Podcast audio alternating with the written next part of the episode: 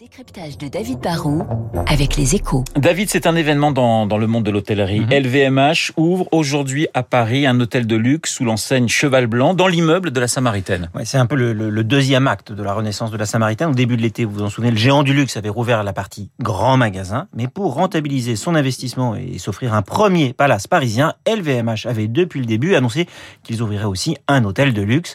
En interne, ils parlent d'une maison, hein, parce qu'on est loin de, de- de la chaîne ou d'un hôtel géant. Il y aura que 72 chambres, ce qui est relativement peu.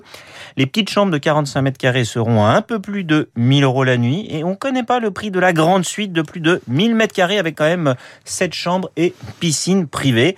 Bon, au-delà de son aspect art déco, ce qui va faire le charme de cet hôtel, ce sont les vues sur la Seine et le fait que de là, on peut aller à pied au Louvre ou à Notre-Dame. On est vraiment au cœur de la capitale. Pourquoi LVMH ouvre ainsi un hôtel à Paris? Bah, LVMH, c'est un géant du luxe. Il est très présent dans la mode, la bijouterie, l'horlogerie, les spiritueux.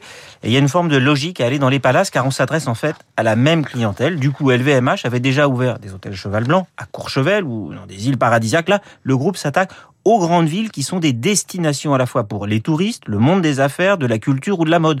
On pourrait imaginer un jour des palaces à Los Angeles, à Londres ou à Rome, des villes qui font rêver. Et le groupe a aussi investi, il faut s'en souvenir, plus de 2 milliards et demi en 2019 pour reprendre le groupe Belmont qui gère une trentaine de palaces et puis des trains de tourisme et de prestige haut de gamme. David, est-ce que ça peut, est-ce que ce marché peut être peut être rentable? Rentable, oui. Après, ça restera pour le groupe moins important que les marques de, de mode qui génèrent des milliards de chiffres d'affaires.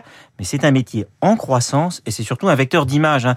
C'est un métier complémentaire en plus. L'hôtel Cheval Blanc va contribuer, je le disais, à rentabiliser l'investissement dans la Samaritaine. Et à côté de l'activité hôtel, bah, il y aura aussi quatre restaurants qui permettront de séduire les Parisiens, de mettre en valeur les, savoir-faire du groupe. Surtout, le risque est en fait assez limité. À Paris, il y a déjà aujourd'hui une centaine de 5 étoiles. Au total, le luxe, c'est pourtant que 2500 à 3000 chambres sur les plus de 80 000 que compte la capitale. Là, LVMH en rajoute 72. Bon, aujourd'hui, avec le Covid, c'est sûr, il y a moins de touristes internationaux qui remplissent les palaces, mais les Chinois et les Américains vont finir par revenir. Et pour les hôtels de luxe, c'est stratégique, car il faut le savoir, 80% des clients des 5 étoiles arrivent en général par avion. Voilà le décryptage de David Barou, le magnifique. Il est 7h58 sur Radio.